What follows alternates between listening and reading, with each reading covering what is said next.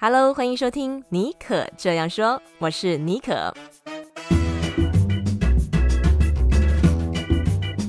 尼可这样说是一个分享不离职创业、个人成长、品牌经营的 Podcast 节目，协助你将副业发展成事业，拥有更多选择权。你也可以这样说，改写自己的人生故事。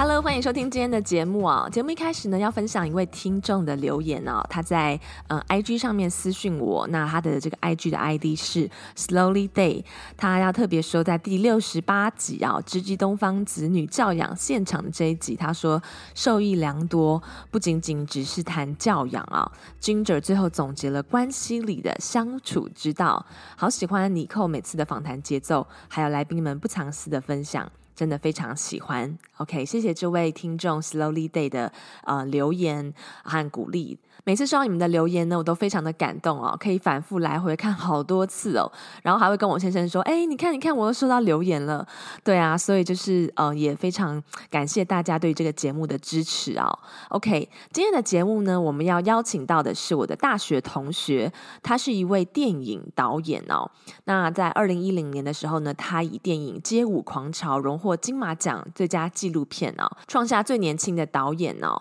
获得金马奖得主的纪录。那这几年来呢，苏哲贤有尝试过纪录片、嗯，剧情短片跟剧情长片哦。那最近一部作品啊，是由 Ella 所主演的《野夏天》啊，也是非常好看的一部电影。那我觉得可能是因为他经过纪录片的历练啊，所以他的电影当中啊，既有这个纪实记录的视角，他又懂很懂得讲故事的艺术，两种经验结合呢，就是在这个虚构的框架里，感觉要试探现实的边界，然后在想象的故事当中。深入人物情感的肌理啊，非常的呃，能够直达人心。今天我们就把苏哲贤姐请到节目现场，跟大家聊聊导演这个职业到底在做什么。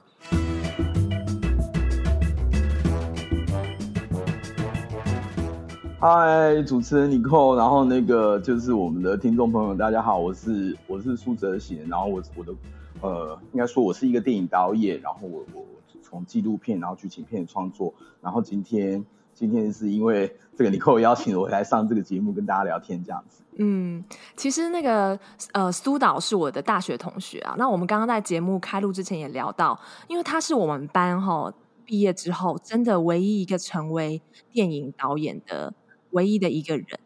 那其他人有时候可能就转转行啦，我们是广电系的啦，有些人可能也没有在这个广电的产业里面了，然后甚至电就是广电要转电影也是不是那么的，也是很不一样嘛。嗯，所以就是我是好奇的，因为其实我们广电系可以做事情很多，比如说制作人、摄影、编剧、剪接，有有些人就是去做广告行销，对，像我后来就跑去做广告行销。那为什么你是会？成为一个导演，就是说导演这件事情，它是怎么样的吸引你？因为一定是有一个吸引力，会让你做十几年嘛，对不对？你一直走在这条路上。这个如果这样讲的话，比方说我们做导演的工作的话，我就会被归类是那种比较学院派，就是说在艺术大学，你在艺术大学里面，然后念了我们白面 media 嘛，然后我们当然在里面还有一些电影的课程，这样。所以你就是比较学院派的人，嗯，那怎么变成导演？我觉得其实里面还蛮多的，就是其实我本来想念电影系，可是可是如果我们把这个时间脉络就是推到，哦，其实我们这样暴露年龄，我们都我们读大学的时候已经二十一年前了，吓死了！就是我们入学的时候，这这吓死了。然后我们那时候二十一年前，天啊，这也太久了。然后就是说，那时候我们还在读书的时候，那个其实是台湾历史里面。就是电影的历史里面，算是叫做台湾电影新浪潮的尾声。嗯，世纪末到世纪初的时候，嗯、它是台湾电影新浪潮尾声，所以那个是一片低迷。我记得我本来是想要念电影系，但是我，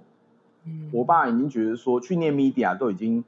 就觉得很不可靠了，还要念电影的话，嗯、我觉得这个整个整个可能会日子不太好过，会被他骂死这样。所以后来我就想说，那没关系，那、嗯、我就广电系好了。那时候还是一个 media。尤其是主流的电视为主的这个这个媒体生态是是还蛮就算还蛮兴旺的吧，嗯、所以所以就就是用这个借口去。可是我记得我念了第一个学期的时候，我们班有老师，他们根本都是学电影的啊，像我们自己老师什么邱启明老师啊，这个这个一个博士这样，然后他们就是、嗯、他们都是学电影的，所以我们其实我们进去就是想拍电影啊，然后然后在这个过程当中，其实我也不是到高呃到大学的时候才想拍电影，其实我我其实大概小时候吧，我我在小学一二年级的时候，我就跟我表哥用乐高，然后拍一格一格的照片，然后动一下拍一张，动一下拍一张，就是逐格的，然后再把它粘起来，变放在一个圆轮上面让它转。就是我们看那个百科全书就知道说，电影就是用一张一张的照片组起来的。这个，而且我们很早就实践，那个国小一年级升二年级的暑假，所以我们就对这种事情很有兴趣。然后，所以就后来后来念了艺术大学之后，就开始这个过程嘛。那本来我像刚才尼寇讲的，就是说我们都是学 media 的这样子。可是我记得一年级的时候要升二年级的时候，我们班有个导师吧，他是一个广播节目主持人。他就说，他就说，我觉得你应该去念电影，你好像念错戏了这样子。然后我说那怎么办？我就赶快转系。嗯，他说不会啦，反正你也可以去上电影的课这样子。所以他就跟我这样讲，讲了一下，他然后就聊了一下。我觉得这个对我来说也蛮大，因为因为我觉得那些 mentor 就是说这些导师啊，他们其实真正的。真正对我的影响就是说，因为他们有看过一些人生阅历，所以他们知道说你可能做什么是比较像是你做的事情这样，所以这个就开始是这样子。那可能就是上课嘛。可是我刚刚讲说那个台湾电影新浪潮尾声的时候，台湾是没有电影，完全没有电影工业。我们那时候台湾电影工业完全被破坏了。如果说我们节目的听众可能对台湾电影复苏还有一点这个印象的话，其实是《海角七号》。可是你要想，那是二零零八年哎、欸，哦，所以我们是二零零一年念大学的，所以我们在我们成长的那个大学的，嗯，的那个那个气氛里面是没有商业电影的。对，那个时候艺术电影很当道哎、欸，比如说像《蓝色大门》啊。呃，热带呃，好，还有一个什么？热带鱼，热带鱼，哈，我没有记错。对对对对对对对，就是世纪初还有这种。可是你要想，它的制作是比较小的，所以蓝色大门是有做起来，它是艺术电影没错，但是它的成本压力比较小，因为台湾还有一个叫辅导金制度。嗯。可是你要想哦，呃，二两千年初期的时候，有一个张作骥导演的电影叫做《黑暗之光》，对，它的票房破了一百多万，然后叫做台湾最佳商业电影的这个奖项。可是其实这个有点好笑，因为其实你票房破一百万的话，制片公司可能只拿回五十万，因为还要跟戏院拆账。嗯，所以其实那个都是叫惨赔，就是说破百万这算什么？现在随便都破百万啊，破百万叫做凄惨，你破千万都没有回本诶，都要破七千万、五千万你才看，可能是刚好 cover 这样子。所以其实那个是一个完全没有电影的时代，然后没有商业电影的时代，所以我记得。好像那时候因为台风关系吧，捷运就淹水。有一天我就坐计程车上学，我坐到学校的时候，他说：“你念这个的哦？”我说：“对啊。”他说：“你是念什么的？”我说：“就是拍片的这样子，嗯、学拍片的。”他说：“你很可怜哎。”那计程车司机要看，哇，就我们大一的时候，也太直接了吧？对对，对，因为那个时候就是这个不算是，就是说，我觉得里面可能就是说，这种拍电影这种事情，可能他对你来说就是一种在长辈的。的想法里面，就这不是一个工作，这是一个很浪漫的职业。对对对对，对对，他但他他们会觉得这不是一个工作。Oh, OK。然后然后，而且可是我觉得那时候还是有另外一个路线，比方说像这个台湾电影新浪潮虽然是很低迷，嗯、可是我们要想哦，两千年的时候是谁的时代？其实是李安的时代，就是他在拍美国电影的时代。对，他进刚进军好莱坞，对对对对，所以就是说他还会产生另外一种想象，就是说。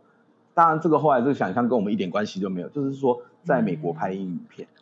嗯、那也是一种一种，就是说本地制作是非常低迷。嗯、可是，可是香港电影还有这个在美国华人，其实也没有美国华人，其实就是亚，就是李安的这个英语片的世界，嗯、让我们感觉到说，哎，好像还是仍然有希望。所以，其实那个时候，反而我们在学院里面关注这些电影啊，都是比较，嗯、其实都比较学院嘛，其实是你不能制作的电影。对，然后另外一块在学校里面的课程，它会很务实，它其实都是这种。如果我们现在那些课表都还留着的话，里面其实都是有 independent filmmaking，就是独立制作，哦、就是可能几个人就做了嘛。对啊，所以、嗯、所以其实就是就是很手工，所以就是累积这些学习这样子。然后那时候因为没有剧情片，所以我大概在零三年、零四年的时候，我就是去一个导演的纪录片工作室打工。这个导演是杨立州导演哦，他拍了《拔一条河》，拍了《奇迹的夏天》，《征服北极》，然后然后然后拍了后来拍了《水蜜桃阿妈》，然后拍过这个《青春啦啦队》。他那个时候是他三十几岁的时候，然后我们二十几岁嘛，所以我们就是他的创作力非常旺盛。我们就是去他的纪录片工作室里面打工，然后几个。那时候研究所的研究生，然后一几个大学部的学生，我们就是在他那里工作，嗯、然后那个工作强度会很高，就是马上就学到说独立制片应该怎么做事这样。所以所以其实在这个这个漫长过程，就是在《海角七号》崛起之前，台湾电影复苏之前，其实我们度过一个还蛮长的时间，就是纪录片陪伴我们的的这个电影制作很久。嗯而且那时候台湾很流行在电影院看纪录片啊，吴米勒，然后有这个生命，有这个跳舞时代，就是它是一个一个一个就是剧情片，因为缺席，所以就纪录片就是到了这个电影的空缺这样，所以我那时候我们就是去去纪录片导演的工作室里面拍纪录片这样，然后然后到零七零六年的时候，那个时候我已经去念研究所了。嗯啊，研究所就念电影的这样子，然后我就是我就是在那边参加一个纪录片的制作，这个叫《奇迹的夏天》.讲这个这个在花莲的那个美伦国中足球队的故事，这样，嗯嗯，嗯，然后我负责我负责拍一些台湾的段落，然后那时候当制片，然后然后有一部分都在香港拍，也是由负我负责联络这样子，嗯，然后然后然后那时候就学到一些。就所谓的真实电影的做法，就是说，我们一想到纪录片，可能会想到说，就是坐在那边 interview 一直讲话啊，big head talking 啊这种东西。可是那一次学到就是所谓的真实电影，就是你的摄影机靠着这个主角非常近，心理的距离很近，物理的距离也是很近的，所以好像你在那当中发生。所以那个整个纪录片做出来，那时候在杨力州导演的工作室里面学到，就是说，天啊，那个纪录片也有所谓的电影时刻。嗯，就是他那个人物发生一些危机啊，发生一些很重大的转折或是意外的时候，你刚好在那个那里现场，那个现场哦，比方说那些学生，他们要长大了，他们要要毕业，然后参加一个很重要的比赛，然后打到最后，嗯、就竟然输掉了这样子，然后就整个后面就变得很残酷这样。那那这个我。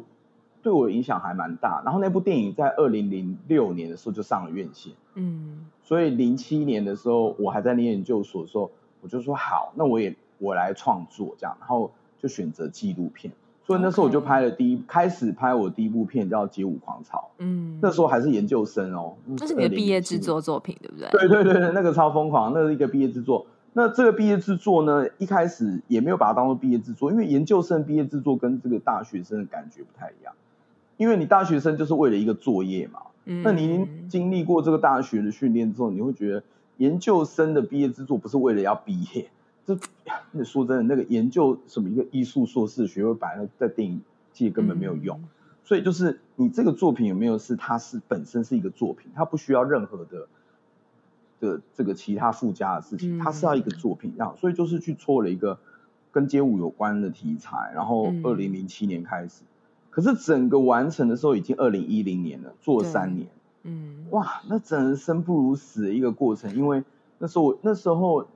已经是零七年到一零年，那时候台湾的经济很不好，对，所以全全球金融海啸，对对对对对对，所以那时候我们的这个大家都不日子不太好过，所以那时候拍了《街舞狂潮》这样，然后还好那时候有一个机构支持我，就是、哦、呃新浪网创办人蒋显斌，他成立一个基金会叫 CMAX。嗯，那就是由这个他他原本在新浪是这个 .com 的这个背景嘛，然后但是他后来种种原因，他就改做纪录片，嗯，他就是拿自己的 saving，然后或是募款方式在做在做纪录片投资，他他他的愿望是十年拍一百部纪录片，他真的达到了后来，哦，他就是一年投资十个这样，嗯，那所以虽然我是学生，但是有他的支持，所以我就我们就一直一直往下做，然后。然后真的是还蛮不可思议，现在回想都觉得这个不太不不现实。就是说他跟我一起来做这个纪录片，他支持就是资金上面的啊这些的。哦，那结果我们在一零年把它完成，然后就在台湾上院线了，然后在二零一一年的时候在香港也上院线这样。嗯。然后那时候在二一零年的时候，那部片还不小心入围了金马奖，然后最后还得了奖，然后最后还得了金马奖，啊、得到最佳纪录片。好像感觉你刚出道的时候就很顺，因为很多导演是要熬很久的，但是你就是真的是第一部片子，就是新锐导演就这样初试提升就被看到了，而且还得奖。那个时候是什么感觉？现在回想，比方说像得奖，你根本不会预料到啊。就我就可以跟大家分享这个笑话，如果如果还可以找到那一年那个录影的话，就超好笑的。我那时候剃剃个大平头，不是平头，根本是光头去。对对对对，快要。当兵了吗？我那天在当兵，还是当兵了？一个月的兵。哦。然后那一天刚好是那个叫可能有一些朋友在铺路年龄，就是说那个叫检测，就是那个军事官班的那个技术检测。就是那一天早上我还在丢手榴弹，丢、嗯、完手榴弹之后，然后就是前面就已经跟军官讲说，那丢完手榴弹，我马上就要去金马奖。这样，我记得我那时候去申请，跟那个营长讲的时候，嗯、他觉得我是。是不是发烧了？你知道有时候当兵你要等于是夏令营嘛？当兵你就是有很多小男生在那边这样，所以你就会觉得说有些人是不是怪怪的？嗯、但是有一个人就坐在那边，然后这样子，嗯、然后跟营长讲说，跟一个跟一个少校讲说，我等一下晚上要去金马奖，我可以出去吗？然后就帮你安排这样，然后晚上我们就去嘛。去的时候其实我好像中午才结束的，所以而且我在新竹，所以我记得我坐两千多块计程车直接冲到台北。嗯两千多块，真是疯了。然后去那边，他赶快把衣服换一换，然后就去。去了以后，首先最重要的事情就是去吃那个 buffet 这样子，因为你觉得啊，你不会得奖啦，怎么可能是你？啊怎么可能？就先先来先来把这个吃东西的事情弄好什么的。就那天这样子，结果因为你都没有任何准备啊。就得奖的时候上去是说讲话的时候，嗯、我都觉得支支吾吾一片空白，不知道说。你没有准备那个得奖感言是不是？没有准备啊，没有准备，因为你就不会中啊，你怎么怎么会中？那个不会中，所以但是就选选上，而且那时候那个时代，我觉得那个时代是一个很宽容的时代，这样子。嗯、因为可能现在大家对金马奖有时候不一定会很哦，现在可能也会很很关心，因为里面有很多台湾的明星嘛。嗯、可是那个是二零一零年代的时候，那是中港台一起参加金马奖的年代。所以，像《街舞狂潮》，我拍的第一部片，它除了入围最佳纪录片，它还入围最佳剪接。嗯、我们举一下最佳剪接入围的电影有什么？Manga、十月围城，还有一个是法国剪接师、中国导演的这个娄烨的《春风沉醉的夜晚》，嗯、大制作，都是大片。还有张作骥，当然他们都是大制作。像《十月围城》都是超强大片、啊，我都起鸡皮疙瘩。然后再就是《街舞狂潮》嗯，所以，所以你就会觉得说。真的谢谢他们给我们这些，我们算什么？我们我们根本嗯什么都不是，嗯、我们就是小朋友。所以就是你会感觉说那时候还是一个还蛮浪漫的感觉，嗯、就是他们可以给年轻人机会。就是你说什么靠关系或者你根本没有关系，谁啊？嗯、你根本什么都不是。就是他，你你不你不算你不算是有所谓的人脉啊什么？就是我们我们在华人社会里面会讲说这种人脉。没有，我们什么都没有，然后我们就去，然后这样子，真的是他们会愿意有时候给一些人一些机会，嗯、所以我觉得还蛮像听起来是蛮疯狂这样。所以你问我说，其实坏，那当然，我觉得人是这样，在那其中的时候，你会说我努力了三年，哇，我好辛苦哦，嗯、这是应该的吧？你心里有时候这样想。然后你讲到这个，你就会很激动。可是现在因为这个刚好就过了十一年嘛，就大概到去年就十年了这样。嗯你就有一种感觉，就是说，没有你真的是好运，嗯、你运气很好，因为这个肯定重点不是那些什么当下的，而是说他自己给你一个，给你一个肯定，就是说，嗯，你可以做这个事情，嗯，你可以从事这个这一个事情，这样，然后你可以往下做这样子，不然的话，不然大部分很多时候，现在我就会想说，其实也有可能会不会就是你一直。不管是拍剧情片还是纪录片，你可能拍五十岁也没有得奖啊。嗯嗯、那这样子的话，你要那那是另外一个课题。那如果是这样，那你你要继续下去，说服自己继续攻下去。对对对，我觉得这个这个比较是，就是我跟别人的历程很不一样。你第一部片就这样子，会不会有压力啊？我觉得这个就是后来你在拍《街舞狂潮》完了之后，你就继续回去当兵，然后后来就《晋级之路》跟《九发子弹》。进击之路还是纪录片嘛，但是到了九发子弹就是你第一部剧情短片了，然后还有今年的野夏天，嗯嗯、然后大概就是都是隔三年。那个时候后来拍第二部晋级之路的时候，会不会有一种压力？就是那种发第一部第一部专辑就很成功的歌手，他第二部的时候一定会有那种，嗯、呃，很多人都会都会关注他，看哎他接下来做的怎么样？你那个时候是怎么样的心态去、嗯、去拍第二部作品？我觉得每一次你做一个东西，都是会针对你上一次做的一个创作的反叛。对，因为比方你上次已经这样，你这次就不要这样啊。比方说像街舞狂潮，嗯，这上面写了一大堆工作人员名单啊，其实是因为有来帮忙的同学，我就把名字都写上去。嗯，尤其是现场的，其实大部分的时候就是你自己用一个摄影机好，然后那个时候摄影机都很大一很大一个，不像现在，现在有一些小的摄影机很好，那个时候摄影机就好大一个，然后自己要弄那些。就非常手工这样子，嗯、那做完之后，然后得了奖，然后同时又在当兵。我觉得当兵的时候给你一个，马上给你浇一个冷水，因为你在当兵的时候就是一些很基层的工作。嗯、我在当兵的时候在很基层的部队里面工作，所以就是你每一天都是真的是在做一些，真的就是普通人做的事情，这比普通人还辛苦的事情，什么都有这样子，然后也接触到更多的就是。你在当兵之前不会接触的，在象牙塔里面不会遇到的人，我觉得那个是一个很不错的一种感觉。然后他们不认识你，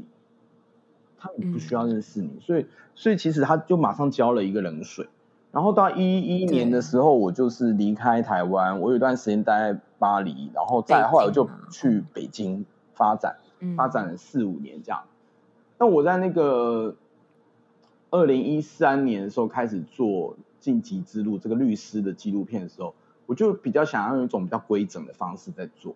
然后那个时候，嗯，那个时候我比较多时间，就是我那时候前面前前期的时候还有一些工作，然后人都待在巴黎，嗯、还有还有欧洲别的地方这样，所以我就其实其实也会影响你住在哪里的时候，会影响到你的创作那个调性这样子。所以后来拍那个律师片的时候，它就变得比较严谨，它是一个严谨的东西，它是一个严肃的东西。嗯 okay 它可能就没有像街舞狂潮那么 juicy 那么可口，它就是一个比较严肃的东西，所以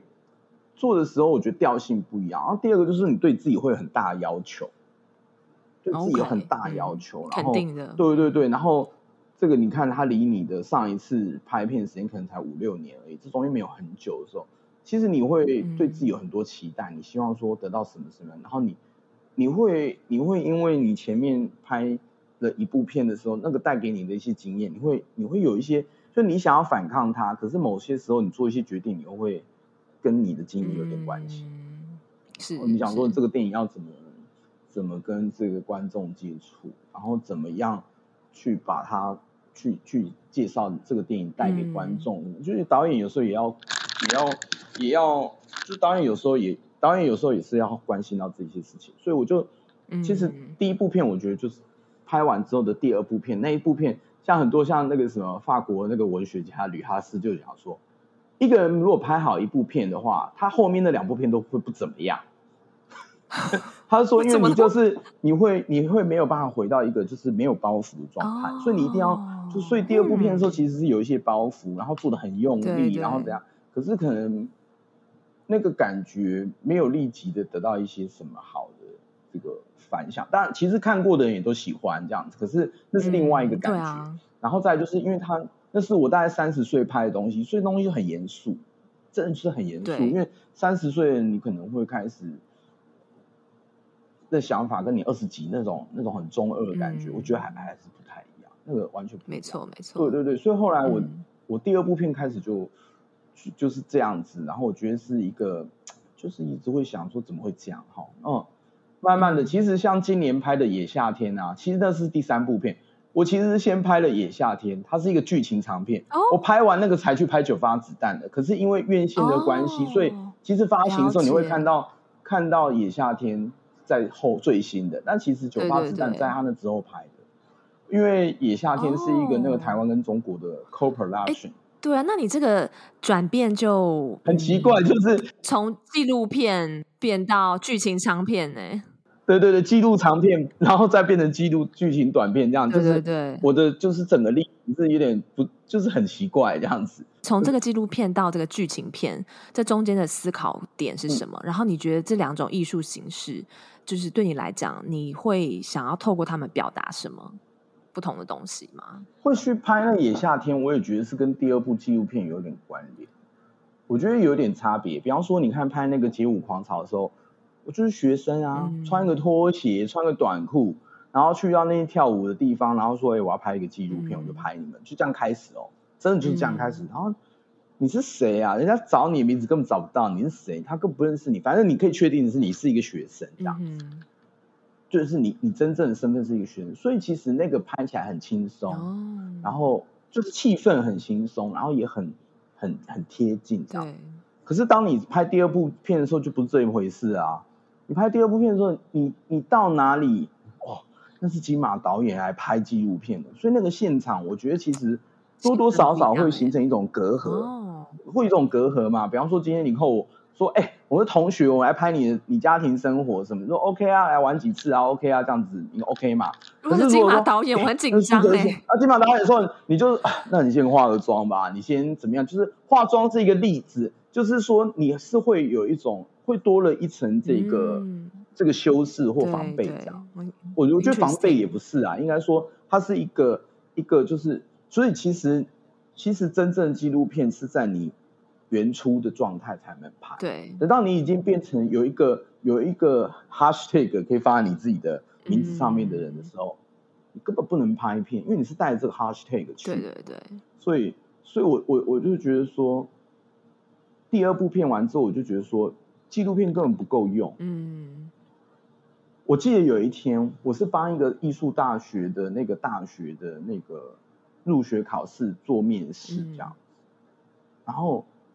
然后就有几个人，他们已经通过这个较真，然后来练这个电影系。然后他就，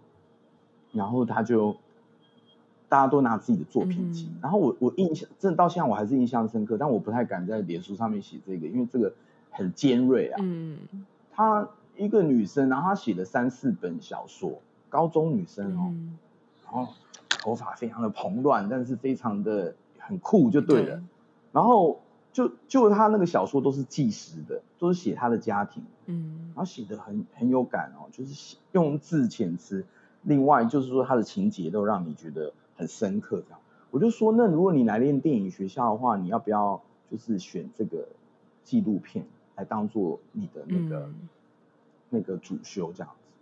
他很认真思考，他顿了几秒钟，他回答我说：“不，我觉得我还是以写作跟拍剧情片为主好了。”为什么呢？我认为纪录片，他他讲这个不是很全面了哦，嗯、他他就讲一句，他说：“他说有的时候他这样讲，他说有的时候好像拍纪录片看起来都只有一种，只能拍到一些表象。”他这句话有有击中我。就是为什么会是表象？就是说，我举一些很实际的，比方说，我们怎么可能在纪录片里面看到一个好人在说谎？嗯，到底要怎么去拍到这件事情？对，嗯，好像很难，很难处理，不太可能。嗯，对。然后，如果你看到一个恶人，他善良的那一面，在剧情片是 OK 的。对。可是，在纪录片里面，如果你看到一个杀人犯，他有一个很善良的那一面，然后你又把它剪到这个这个 feature length 这个长度，这个电影长度的纪录片的时候，它会产生一种你不可言说的一种一种冲击。嗯，对，就是说，就是说纪录片它，因为它首先根于真实，这就是它最最不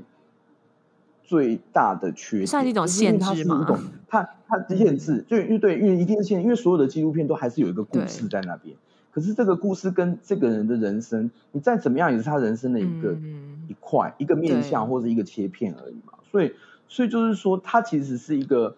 在说故事上面，它是有一个先天限制，它有有一个它有局限性，它可能说算是它的一个缺点吧。它再怎么样都是跟这个真实里面不能脱钩动连。可是所以。所以它是有真实，但是它有没有真理在里面，你就会觉得好像好像我会想想看。所以这样的话，你其实你你才能自由嘛。就是说你要怎么自由，就是你要你去拍剧情片，嗯、你才能真的去说你想要说的事情.而不是要借用一个现实，然后再去讲你想讲的事情，这样子我觉得会觉得这个不可行，就不如就是直接直接直接进到剧情片。嗯、所以我后来就因为那时候在北京发展嘛，所以我们就起了一个台湾跟这个中国大陆的那个制作叫《野夏天》。嗯、那他的故事是发生在一个记者，其实这里面也有我自己的私心，一个记者。他从台湾到了这个中国大陆去发展，嗯、然后这故事是发生在二零零八年中国奥运的前后，那时候有很多媒体业人都去那边发展，嗯、所以所以就是说用这个 background，然后再开始发展这个故事，然后这故事等于说是台湾人在中国大陆的故事嘛，然后但是我们实际上拍摄都借用了台湾场景来完成，了解，了解嗯，对，所以其实它有点复杂，然后他二零一七年就开始这个企划。然后剧本，嗯、然后到二零一八年的时候，因为一些关系就停拍，没有拍。嗯、到二零一九的时候终于拍了，拍完之后二零一九的年底终于后置完了，嗯、中间还拍了九发子弹这样，哦、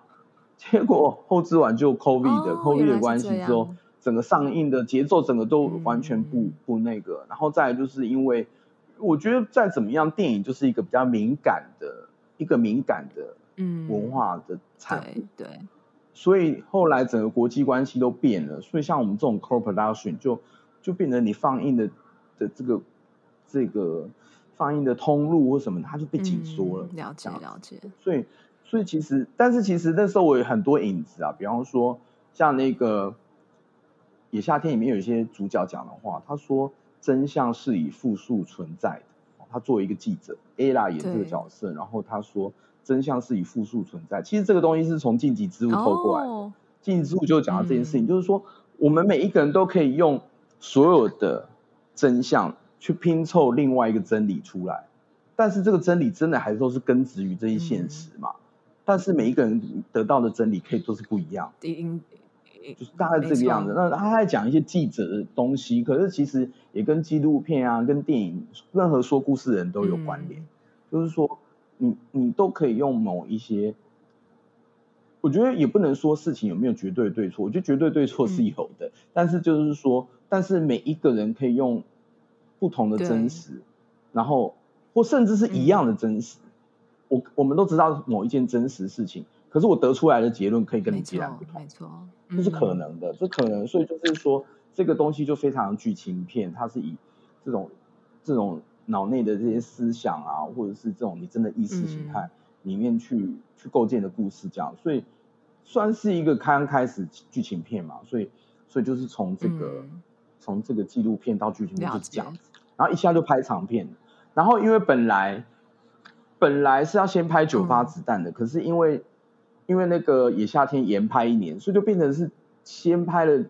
野夏天的时间卡在一起之后，就变成是。野夏天先拍了，拍完两个礼拜之后去拍九发子弹，一个一个电影短片这样，然后这是那个萧高雄市电影节和高雄电影节支持的一个计划这样子。那它其实是很短片的故事，它只有十五分钟，它就非常限缩，而且它镜头很少，它只有。我觉得你这部电影很特别，就是你是用长镜头就定在那边，然后它虽然是剧情片，但是又有一种纪录片的视角。又有纪实的视角，对对，但是你又可以把故事给按照你想要的一个节奏去说。对，因为对，因为我觉得那个也是对这个野夏天的一种反叛，因为野夏天是一个商业制作嘛，嗯，所以你就有很多考量，其实跟故事没有关系。你必须要把这个，就是说商业片的导演其实最辛苦的，你要关心到市场问题嘛。那另外还有一些明星啊，哦，演员啊。还有各方各面，什么叫做商业？我得到一种一种我的朋友分享给我，我觉得这个也是我都会发现。他说所谓的商业，并不一定是九十五分，商业比较会是各方在这一个创作过程，或者是这个商业制作的过程当中，每一个人都能够取得他他的回馈，或者是他的一个他想要的。就是说，每一个人都可以都可以在这个里面被满足啦。我觉得讲所谓的商业是说，在这个行为当中，在这个进行制作过程当中，每一个人都不管是制作啊、发行、宣传什么的，或是创作都可以。但是在这当中，每一个人都会都可以满足他的需求，这样子。那这个是商业。可是到九发子弹之后就不是，它是一个很 extremely，就是说，他你马上拍完一个很商业的东西之后，你就要拍去拍一个短片的时候，你去那些你觉得不应该做的事情，跟艺术没有关系，你都全部剪掉。嗯，这个不要，那个不要，这个不要，这个不要，就是你就完全减法这样子。然后另外一个就是说，九发子弹还是回到我一个本性，就所有的故事都是根植于就是跟人真的有发生过的事情。那大家可能想说，编剧就是说坐在星巴克啊，然后听着爵士乐，然后在那边写剧本，不是，其实不太是诶，这个这个九发子弹是因为一个一个报章杂志上面写了一个在新竹的移工被枪杀，然后用酒被警察开了九枪的故事。我看到这一则简报的时候，我觉得非常悲伤，所以后来我就一直追踪后续的消息，然后我看到有一天有些新闻上面写说。嗯，这个工人，这个越南工人的父亲来到台湾，然后是台湾的这个 NPO 组织去接他。对。那 NPO 的人写了几行字，就变成这部片最启发的、最起初的这个核心。哦、就他说，他说，我看到这一位老先生，他从输松带那边走过来，嗯，他手上拿了一个纸箱，那个纸箱就是我们平常去水果行买的那个纸箱。然后用胶带捆起来，他说这个就是这位先生的行李的。那他是要来做什么？他要来台湾领回他儿子的骨灰，就是这样。这是他第一次出国，这样。就这个人写了这几行之后，你就会觉得他他他很有感觉，他这个他这个这个感觉很有感觉，所以他就马上。他马上就长出这个故事，所以后来就把它写下来，然后我去寻找这个死掉的工人他在台湾的律师，这样子就就告诉代理人这样，所以就从那边再大概了解一下这个事件的前后。那当然这个事情哦是复杂的，那你再把它浓缩，再把它一些切片，就是冰山的那重要的那几角，你把它完成起来。然后另外就是运用了长镜头，因为长镜头其实在我们手机上或电影。呃，电脑上面或者是电视机上，其实比较不太，其实我觉得不太成立。它因为那个这样子的画面都太小了，对，比较远，然后时间太久了，你会你会没办法注意力集中。可是，在电影院是一个特殊的状态，因为像它的放映，它在台湾放过两三次，在电影院放映这样。嗯，然后后来他比较多时间都在欧洲，在那个泽勒斯登，然后在那个在阿姆斯特丹，在奥维也纳放过几次。那观众写的那些。那些像他们的心得或回馈，他们都是说，虽然说镜头都很长，可是他说不知道为什么突然你会 focus，嗯，感觉好像就在现场哎、欸，对，就你在现场，然后然后他说哇，那个被击中的九枪完全都没有切断的时候，嗯，你你整个被包覆在里面这样，对，所以所以其实就是说那时候我学到一件事情，就是说，如你要想的很清楚，就是说如果如果今天这是一个商业制作，那就是满足。大家在里面一起做这些事情。嗯，嗯，那如果是真的是艺术创作，那你就是要做的非常 extreme。OK，就是所有的考量都是为了这个作品，嗯，而不是为了你自己的喜好，也不重要。其实导演的喜好也不是那么重要啊。嗯，重点就还是这个故事应该长成什么样，比较是这个。我觉得现阶段学到都是这些这样子。嗯嗯。嗯嗯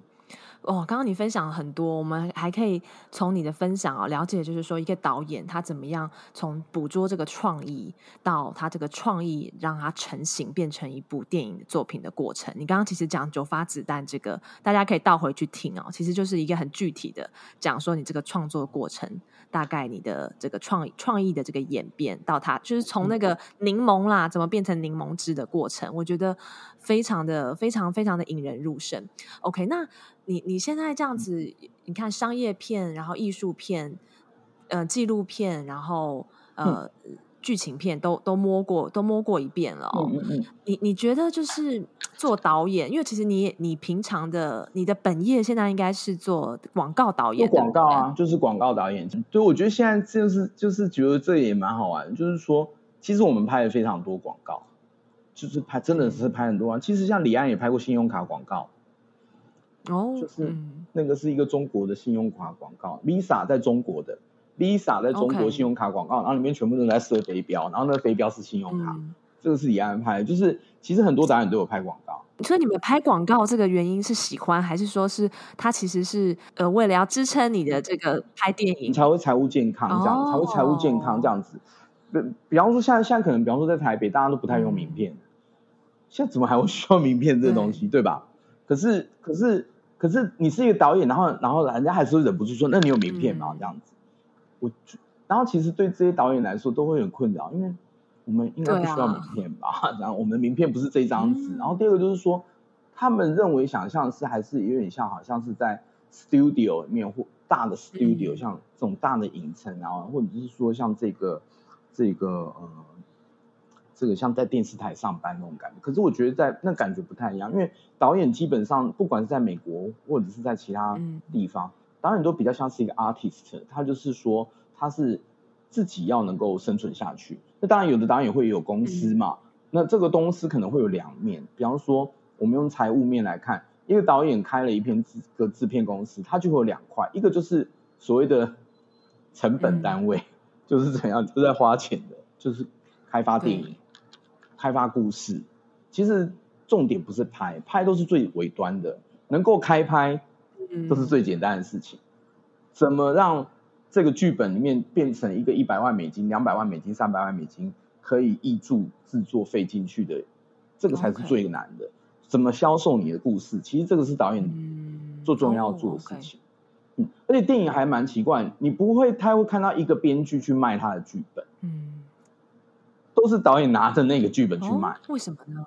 你不觉得这很，啊、这也是一个蛮蛮有趣的事情？就是说，如果我今天是投资人，我也不会说只是一个编剧拿一个剧本来，然后我就买单决定，因为我其实看不懂剧本。对对对。可是如果有一个导演说他要拍这个，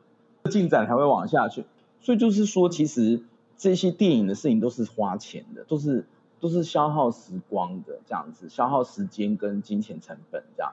可是广告有什么好处？广告其实比较有点像水电工，哦，有这个需求，然后我们就去拍。哦哦，这个航空公司需要一支广告，那所以我们就是帮他拟好一 plan，然后然后跟广告公司合作，然后一起把它完成一支一支影片。这样，我觉得这个这个对大部分的电影当然来说都很习惯需要这个，因为有这个的话，有个好处就是会让你的财务很健康啊，你马上劳动，你马上就收入，然后这是可预期的、可掌控的。电影会有很多因素，你可能像一个电影的票房好或不好，其实有时候跟他的电影有没有拍好，其实也没有没有那么直接的关系。对啊，跟跟那个时候的时代背景，还有整个天时地利人和。对对对对，像我们自己去电影院看，也是想说这看起来好像不错啦，可是就觉得还是不要去看好了，就是这样。有时候会这样子，啊、对对，但是有时候就说啊，一看就是烂片，可是想说还是去看看是怎么样这样子。所以，所以电影是一个比较奇妙的东西，它真的不会是只是 production value 这种制作强度、制作价值去跟票房有直接对比，它它真的是一个游戏这样子，就是它可能是一个很贵的商业游戏。然后，那那那所以其实拍广告是需要，因为你你所有的艺术家，不管是音乐家，你也会花很多时间在做教学，因为教学你马上就有收入了。可是如果你靠演出，除非你是帮别人演出，如果你是为了自己演出，然后你需要门票当做你的维持你的音乐生涯，嗯、其实这个会很辛苦，而且那个比较不可预期。可是如果是教学，他就其实教学不是音乐家的工作，那是教育者的工作。可是他们去教音乐，教这些，哎，在演奏上面去教授的时候，他会变得比较稳定。然后他剩下的时间，他他会规范出一个时间，他去。他去经营他的音乐会，或者是他的作曲这样子。嗯、舞蹈家也是一样，他们不，他们不做从事舞蹈演出的时候，他就是教学。那电影也是一样，嗯、他他不拍电影的时候做什么呢？去拍广告，去拍任何付出劳动就能够，或者是付出任何的投入，可以让他经济循环比较健康的这个，就是重要的这样。嗯、所以，所以其实像其实这样算起来，九九一次啊，比方说。街舞狂潮是二零零七年到二零一零年，然后隔到下一步尽力之作就二零一六年，其实隔了有点久。然后，二零一六完之后，二零一七其实隔年马上就发动那个野夏天，可是也是到二零一九才拍完，也是三年之后。然后到上映的时候，因为疫情，然后变成五年之后，然后这中间还做了一个九发子弹，听起来好像也不少啦。就是说，好像感觉是一直有在做，可是对，有点 productive。可是其实你仔细想一想，它中间那你在干嘛？其实就是你在你要做一些认真，可以让你的经济循环好一点。因为因为其实我我我认真讲，其实一开始当你起初开始要投入创作，是真的会很恐怖诶。那个那个我刚刚讲到那个街舞狂潮，说真的很辛苦。那个时候我只是学生，我到底要怎么去弄一个那个电影？后来那个街舞狂潮可能现在想说啊，那不就学生电影？然后后来就上院线，怎么听起来好像很那个呗？我我要跟。就是各位观众分享、听众分享，就是说，嗯、其实那个最后花了八百多万。哇，一个学生学生制作哎，因为那时候拍的八百多万还不含我的工钱，就是我是完全没有收入。其实那个时候我就已经形成一个一个制作的方式，就是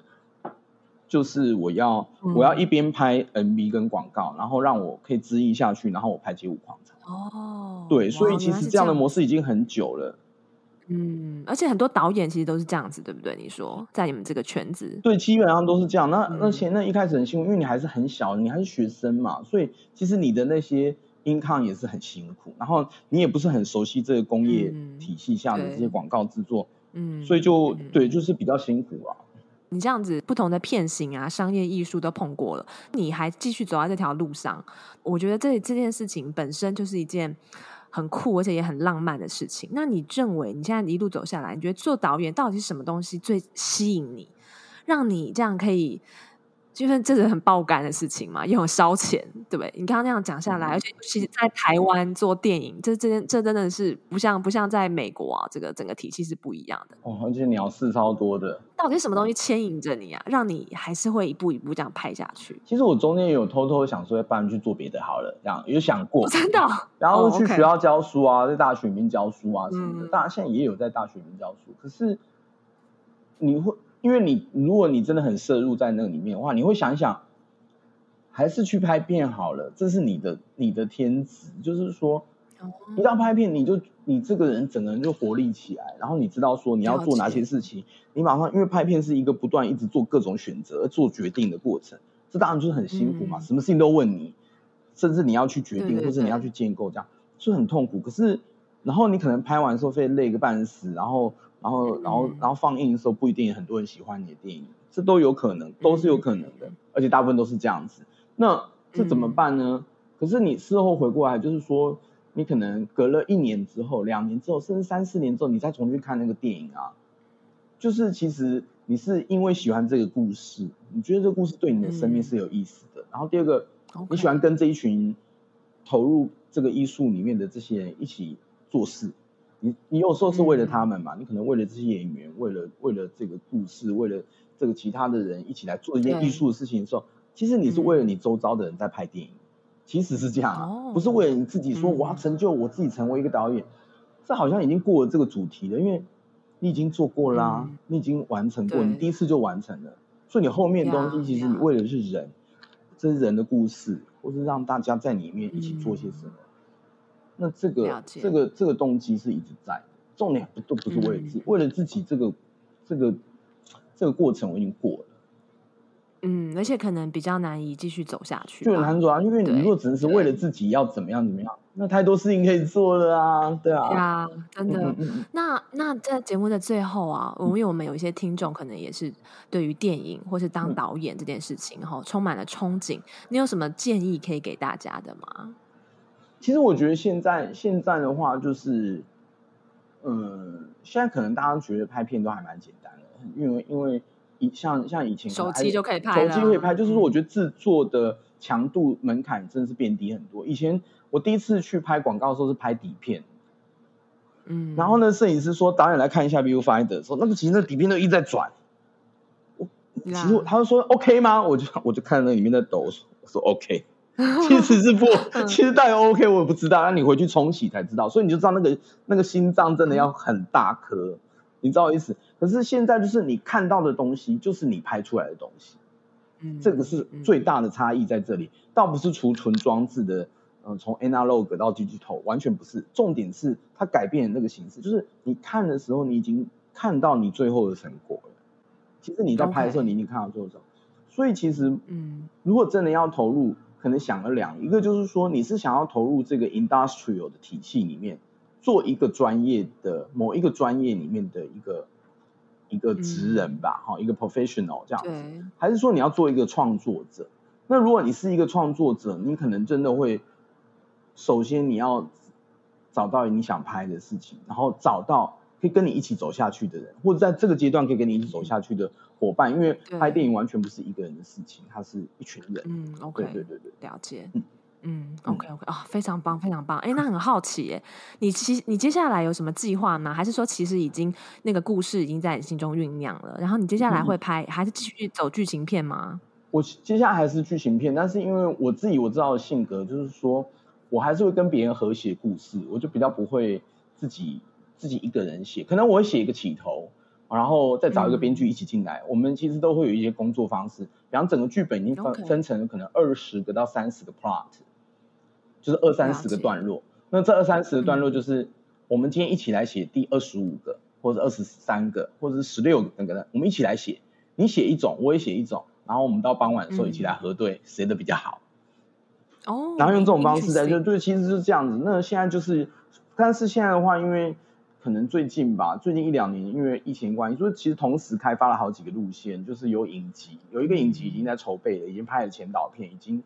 就等到融资阶段就要拍，那是 TV series 这样子，是比较比较商业的这样子，它是一个沉浸式剧场改编的，然后啊，然后剩下的其实就比较是就比较比较创作面，就是有点像九发子弹那种制作规格，那这个东西就是从朋友的身上收集来一些故事，然后变成一个短篇集。然后再凑成一个长片，这样。现在现在大家有两个计划在这样进行。嗯嗯嗯，大家讲。我我觉得你给那个对于这个产业有兴趣的年轻人一个。很明确的一个路子可以参考，因为我觉得你很均衡呢。你不是说完全只拍艺术片，或者是说就是完全商业，你是说在这个商业它，你刚刚讲的很明确，商业它拍广告是支撑你，可以让你的这个 cash 有 cash flow 这样子。对对对，超重要的。除此之外呢，你又有你想要说的故事，你想要 care 的人，透过你的创作，你想要继续表达出来，然后你可以这样同时做这些事情，然后也兼顾到有有的时候你去拍一些商业的东西啊，那其实也蛮好玩的。再回来拍，嗯、呃，拍比较艺术片的东西，有新的 refresh，对不对？如果你都是只有在一个一个状态下的话，其实有时候你会不知道你去到哪里这样。嗯、所以其实有好处，像你会觉得说九发子弹就很 extremely，、嗯、它完全都没有一个商业的感觉，可是看的人还是会被它吸引住，因为它的那个它利益很强大。所以我就是学到说，就是说，当你其实有经历过所谓的商业的体系的考验，然后还有创作的经验的时候，你会把两者分得很清楚。你不会把它弄在，你不会把它混在一起。嗯、就是说，这两个东西，就是说我今天如果拍电影就是拍电影，我今天如果拍广告就是广告，我今天如果拍是完全独立创作的的东西，那又另外一回事。所以，所以这种训练倒不是说叫他夫君全部混在一起，不不，它是让你扮演不同的角色。我觉得这个这个是比较、嗯、比较重要的这样子。嗯了解导演的呃人生哲学，扮演不同的角色。我们今天就在这句话当中做结。Oh. 其实这句话呃也是我们在人生的路上的一个，我们常其实都是在扮演不同的角色嘛。嗯、对，然后其实，在你的职人、你的事业当中，也是有这样子的可能性。我们今天谢谢苏导来我们的节目中，真的，我觉得你好会说故事哦，我整个就是掉进你故事的场景啊，整个人被吸引住了。好，我们一起谢谢苏导。谢谢谢谢妮蔻，谢谢听众朋友，拜拜。听完这节节目，你对电影导演这个职业是不是多了一份了解呢？我觉得今天苏导的这个分享真的很有趣哦。所谓戏如人生，在他的分享的故事当中，我觉得，嗯、其实许多他讲的事情，也是我们人生当中会面临的这个选择和挑战。嗯、那如果你有任何想要跟我分享的心得，或是你嗯、想要留言的话，都可以欢迎追踪我的嗯、呃、FB，还有我的 IG。那我的账号呢是 SJBONJOUR。那你在 FB 的话，可以搜寻，呃，尼可尼寇，我的泥是泥土的泥，没有水字边。那尼寇是 N I C O L L E。好，那也不要忘了在 Apple Podcast 帮我们留下五颗星，还有你的留言。那我们就下次再见喽，拜拜。